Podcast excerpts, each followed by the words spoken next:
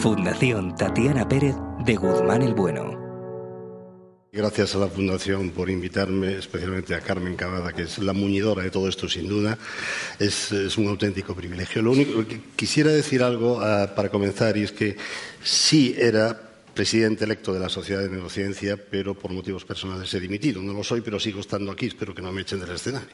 Bien, vamos a hablar del futuro del cerebro y la buena noticia es que, como decía aquella canción de Radio Futura, un grupo de los 80 que nadie conocerá, excepto los que están en primera fila, el futuro ya está aquí. Y no lo digo yo, que sí, también, sino que lo dice gente con eh, más peso. Por ejemplo, este señor que tienen aquí, que es Francis Collins, el todopoderoso director de los NIH americanos, de los institutos de salud, que mueve una gran cantidad de dinero para la investigación y que ya hace cuatro años, en una charla fantástica en el Congreso de Neurociencia, se refería a. Epa. Por alguna razón se me han caído las diapositivas. ¿Podemos volver para atrás, por favor? A ver. No estaba Francis Collins. Bien. Em, Vamos entonces por donde íbamos. El futuro ya está aquí. El, objeto de la charla de hoy es el cerebro humano. Aquí tienen un cerebro humano tal y como lo vería un anatomista recién eviscerado de un cadáver, con sus vasos sanguíneos por ahí, y un cerebro humano visto con las modernas técnicas de imagen, que lo he puesto ahí porque me voy a referir a ellas y porque son parte de este futuro que ya tenemos aquí y que todavía nos tendrá que dar mucha más, eh, mucha más alegría. El cerebro humano es fundamental, es la última frontera. Ya, eh, en su momento el espacio fue la última frontera. Ahora yo creo que el cerebro humano es la última frontera porque es el responsable de que seamos exactamente lo que somos. Eh, todas las capacidades cognitivas, todo lo que podemos hacer, amar, odiar, tocar un instrumento, hablar, hacer el amor, hacer la guerra, cualquier cosa está dentro de nuestro cerebro y son creaciones neuronales. Eh, si tuviéramos que definir para qué sirve un cerebro humano, lo cual puede ser una pregunta interesante, se podría definir con todos estos eh, factores que acabo de decir, con todas estas capacidades, pero yo creo que se podría sintetizar de una manera más simple y es que el cerebro humano es el que crea la realidad. Crea la realidad, crea la conciencia de esa realidad y nos permite interaccionar con ella. Pero ¿por qué tiene que el cerebro crear la realidad? La realidad está creada. Yo estoy viendo a estos señores aquí en primera fila, yo estoy viendo a vosotros. La realidad en realidad sí la crea el cerebro porque cualquier cosa es un acto creativo. La percepción es un acto creativo. Es muy fácil de demostrar con una... Eh, este Francis Collins, no sé por qué se me coló aquí cuando en realidad no debería estar aquí. Estamos ya en el presente, es decir, el futuro ya está aquí, como decían en la conferencia, lo que ha conseguido la neurociencia ya son eh, avances del, mañana. Bien, por alguna razón no se entiende ni el pasador ni nada. Aquí está. ¿Por qué se crea la realidad del cerebro? Un experimento muy simple. Eh, ¿De qué color es esta aspa que está en el medio ahí? ¿Cómo? Gris. ¿Vale? ¿Y la de la derecha? Bueno, pues la realidad es que son exactamente iguales. Si tuviéramos un, instrumento de medida que nos permitiera registrar la longitud de onda reflejada, veríamos que son exactamente del mismo color. Ahora es cuando yo hago apuestas aquí, es cuando gano siempre las cervezas en la salida, porque la gente dice que no. Bien, es así, eh, la información sensorial y cualquier otra información que usa el cerebro no es suficiente para la realidad, sino que el cerebro es el que la tiene que crear de forma única, individual y, por lo tanto, subjetiva. Esto es muy fácil de demostrar. Si vamos quitando partes de estos, veremos que realmente las aspas son exactamente iguales. Y es que el cerebro ve no solamente aquello que focalizamos, sino que depende del contexto, depende del entorno, algo realmente muy importante. Eh, he estructurado lo que queda de la charla en tres bloques distintos. El primero es observar, porque de igual manera que estamos en el futuro y tenemos más futuro en la neurociencia, también tenemos un pasado y es conveniente recordar para ver cómo hemos llegado a poder decir que el futuro de la neurociencia es positivo y todo lo que ha dado ya de sí. Lo primero a observar y el gran observador, sin duda alguna, fue don Santiago Ramón y Cajal. No hay un solo neurocientífico español que dé una charla sobre el cerebro y que no hable de Cajal. Y si lo hace es que es un mal neurocientífico. Bien, el Cajal fue capaz de describir utilizando, este es uno de los microscopios de Cajal que tiene ahí abajo, microscopio óptico, muy sencillo, cosas extraordinarias, tipos celulares, las conexiones que formaban, los circuitos entre sí. Y no solo eso, este es uno de los dibujos de Cajal, fue capaz de, viendo sus dibujos, darle animación. Es decir, fue capaz de entender que lo que estaba ahí tenía una función. Habló de funciones en el sistema nervioso, lo cual es algo extraordinario. Y no se ha equivocado prácticamente nada. Desde Cajal hemos aprendido extraordinarias cosas. Hemos aprendido a teñir mejor las células, hemos aprendido que las células tienen unas partes muy interesantes, como pueden ver aquí, estas pequeñas espículas que se llaman espinas dendríticas. Son importantes porque ahí, fundamentalmente, es cuando las neuronas se unen y conectan entre sí. Lo hacen sobre estas espinas dendríticas. Eh, hemos aprendido, y en el futuro aprenderemos más, que estas espinas dendríticas se mueven, son importantes para la memoria, son importantes para explicar determinadas enfermedades, como por ejemplo eh, el autismo, quizás, o el síndrome de Down. Hemos aprendido demasiadas cosas, quizás, pero todavía quedan muchas por aprender. Por ejemplo, esta es otra neurona que está teñida, una neurona cualquiera, está teñida con una técnica muy especial que Carmen conoce muy bien, en donde estos puntitos amarillos lo que reflejan son conexiones. Esta neurona cualquiera está recibiendo aproximadamente unas 10.000 conexiones reflejadas por esos puntitos que le mandan las neuronas del entorno o neuronas incluso más alejadas el cómo el cerebro integra toda esa información de forma positiva y lo hacemos sin querer, es una cosa que todavía tendremos que descubrir exactamente. Tenemos pistas, pero no lo conocemos. Una de estas conexiones, por ejemplo, esta que he seleccionado allí, se puede ver aquí. La parte superior sería una parte de una neurona y esto es la conexión con otra neurona. Y por el medio están estas sustancias, esos neurotransmisores, esas sustancias químicas que las neuronas liberan para comunicarse. Esto es una sinapsis. Esto lo describió Cajal, aunque falló en el nombre. Cajal, que era una persona que tenía muy poco marketing, le venía muy bien lo de jóvenes emprendedores, le quiso llamar a la sinapsis besos protoplasmáticos. Muy poético, pero mm, poco tirón. Un inglés bastante más práctico. Sherrington le puso el nombre de sinapsis, es decir, uniones pegaditas. Hemos aprendido que estos neurotransmisores son responsables o están, subyacen a muchos eh, eh, defectos, a muchas patologías. Hemos aprendido a manipularlos, hemos aprendido a tocar sus receptores. Tenemos que ser más selectivos en el futuro y probablemente lo seremos. Otra manera de ver, observar, son las técnicas de imagen. Esto es una un rayo X convencional que es muy útil para ver los huesos y los dientes. Por cierto, que no están muy bien los dientes de este señor. Pero cuando uno quiere ver el cerebro, se lleva una enorme decepción, o se llevaba una enorme decepción porque se ve todo blanco. El cerebro tiene densidad agua, toda igual para los rayos X. Sin embargo, ha venido en nuestra ayuda al desarrollo por parte de los físicos y de los ingenieros de las técnicas nuevas de imagen, sobre todo la resonancia magnética, que ya está en los hospitales, que ha salvado muchas vidas y que perfeccionándose, como se irá en el futuro, salvará muchas más y con mucho mayor detalle.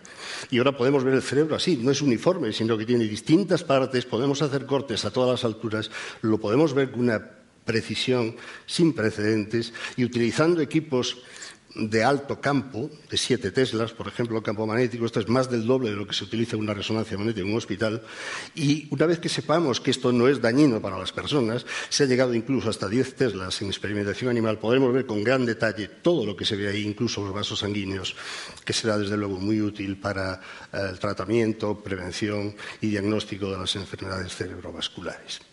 Bien, esto es observar. Eh, entender ¿Qué quiero decir con esto? La neuroanatomía, la neurohistología ha puesto las bases fundamentales para que, para que, sepamos el cerebro. La siguiente parte es saber cómo funciona. Eso quiero decir con entender. Y hemos aprendido que las neuronas, por ejemplo, gran componente del cerebro, no único, pero gran componente, los otros son las células de la glía cada vez más relevantes, no son neutras desde el punto de vista eléctrico, sino que en realidad se comportan como pequeñas pilas. Entre el interior y el exterior de las membranas hay una diferencia de voltaje y esa diferencia de voltaje puede cambiar. Estos cambios eléctricos forman parte del lenguaje neuronal. Las neuronas se comunican con cambios eléctricos.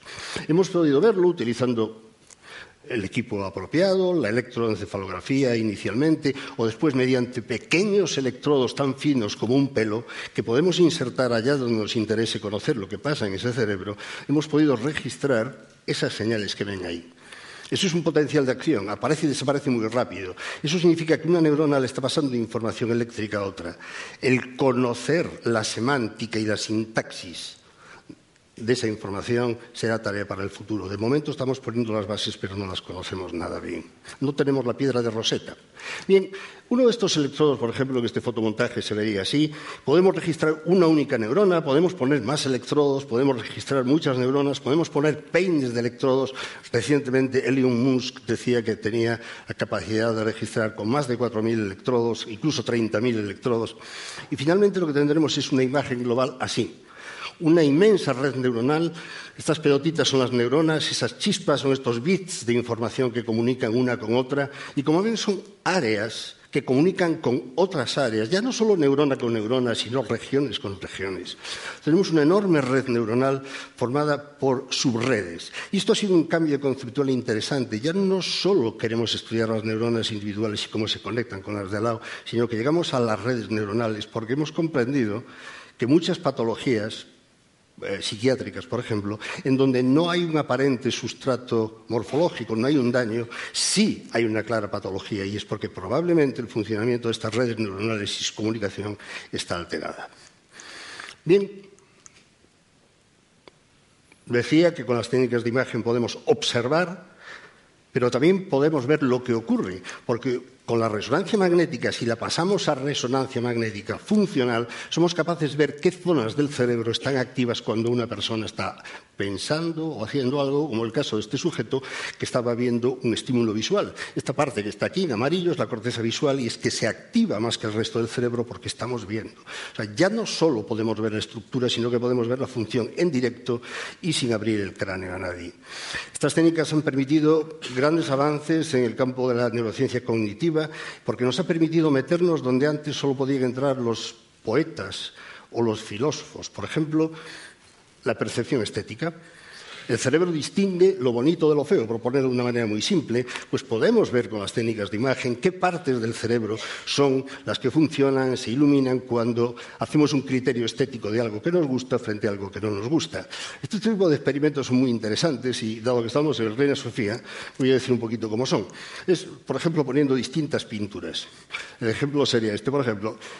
En la sala, ¿a quién le gusta más la pintura de mi derecha? Que levante la mano. Uno, dos, tres, cuatro, cinco. Vale, la de esta de aquí, ¿cuál le gusta más? A la mayoría de la gente. Bien, es un criterio estético, evidentemente, subjetivo y personal. Los que hayan escogido la de allá y la pudieran comprar, tendrían algo realmente valioso, tendrían un Jackson Pollock en su casa que tiene un valor incalculable. Los que hayan escogido la otra pintura han hecho una buena elección también, pero esta pintura la pintó Alexander un orangután del Zoo de Londres. Eh, es percepción, es creación de la realidad, que no necesariamente tiene que eh, coincidir con la creación económica. Lo que estábamos diciendo es que podemos percibir qué zonas del cerebro están funcionando. En este caso, podemos entender muy bien que el cerebro está compartimentalizado. Tiene distintas partes con distintas funciones que se comunican entre sí. Lo que está haciendo este sujeto es mover una mano, la mano contralateral a esto. Esta es la corteza motora que corresponde a la zona de la mano. ¿vale? Somos capaces de distinguir entonces qué parte corresponde a qué función, pero hemos llegado más allá. Podemos modificar esa función a nuestra voluntad. Se puede hacer de varias maneras, pero a mí me gustaría hablar una especialmente interesante que es la optogenética, que ha sido una de las técnicas del presente, pero que ya es futuro. Somos capaces de activar o desactivar un grupo seleccionado grande o pequeño de neuronas, lo que nosotros queramos, simplemente con la luz, haciendo una inserción en el cerebro allá donde queramos ir, a través de una fibra óptica y un láser con una determinada longitud de onda, activamos o inhibimos esas neuronas con luz. Evidentemente las neuronas no entienden a la luz, excepto las de la retina. Pero lo que sí hacemos es modificarlas genéticamente, como se ha hecho en el laboratorio con los roedores, y entonces sí son sensibles a la luz. Y podemos, mediante esto, producir comportamiento, analizar el comportamiento, saber qué zonas hacen qué. Voy a poner un ejemplo, dado que hemos hablado del sistema motor, en el caso de un ratón que le tienen ahí, que tiene un implante, y cuando se encienda la luz azul, que verán dentro de un ratito, ahí el ratón empieza a correr como un loco. ¿Por qué? Porque estamos estimulando selectivamente la parte de la locomoción de la corteza cerebral. El ratón parará única y exclusivamente cuando la luz se apague, que está ahí volverá a su actuación. Esta parte, la optogenética, que de momento solo se utiliza en roedores y en algunos primates, quizás en el futuro pueda ser utilizada. Si se salvan los problemas éticos, hay que manipular genéticamente las neuronas em, en el humano. Y esto ya nos lleva a la última parte, que es el curar. La neurociencia observa, entiende, porque quiere curar realmente.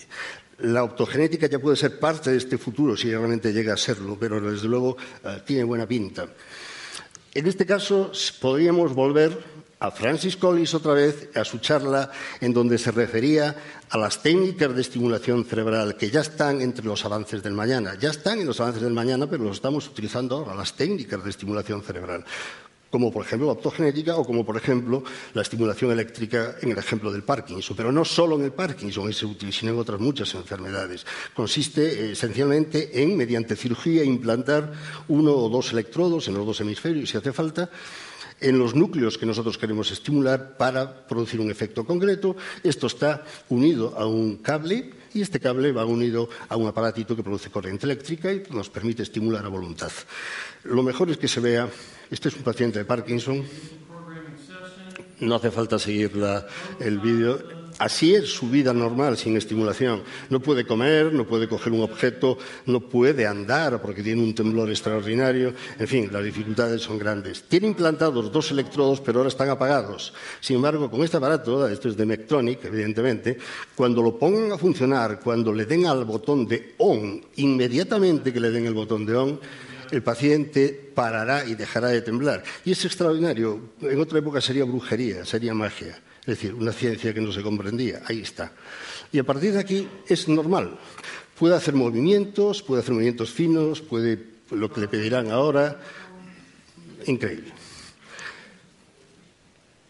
Utilizamos técnicas de estimulación eléctrica Últimamente se están utilizando también las técnicas con ultrasonidos focalizados para hacer una lesión y para poder curar el temblor esencial también para el Parkinson. Lo digo esto porque precisamente en España y eh, aquí en Madrid el doctor Pepe Oeso es uno de los pioneros de esta técnica que está dando grandes resultados también.